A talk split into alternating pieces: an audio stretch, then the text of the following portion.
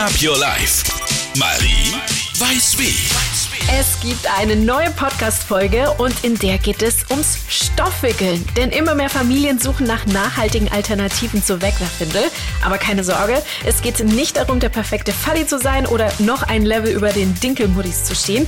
Vielmehr geht es darum, dass es gerade in unserer modernen Welt ganz viele Vorteile haben kann, mit Stoffwindeln zu wickeln oder sogar windelfrei zu praktizieren.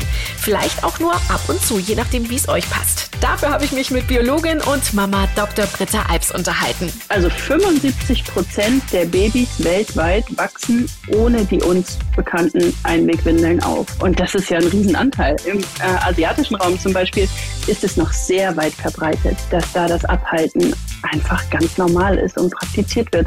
Warum Stoffwindeln den Feminismus doch nicht in die Steinzeit katapultieren und warum bereits Neugeborene Signale senden, wenn sie müssen, das hört ihr in dem spannenden Gespräch mit Britta. Green Up Your Life. Marie weiß wie. Checkt auch den Blog und den Podcast auf energy.de.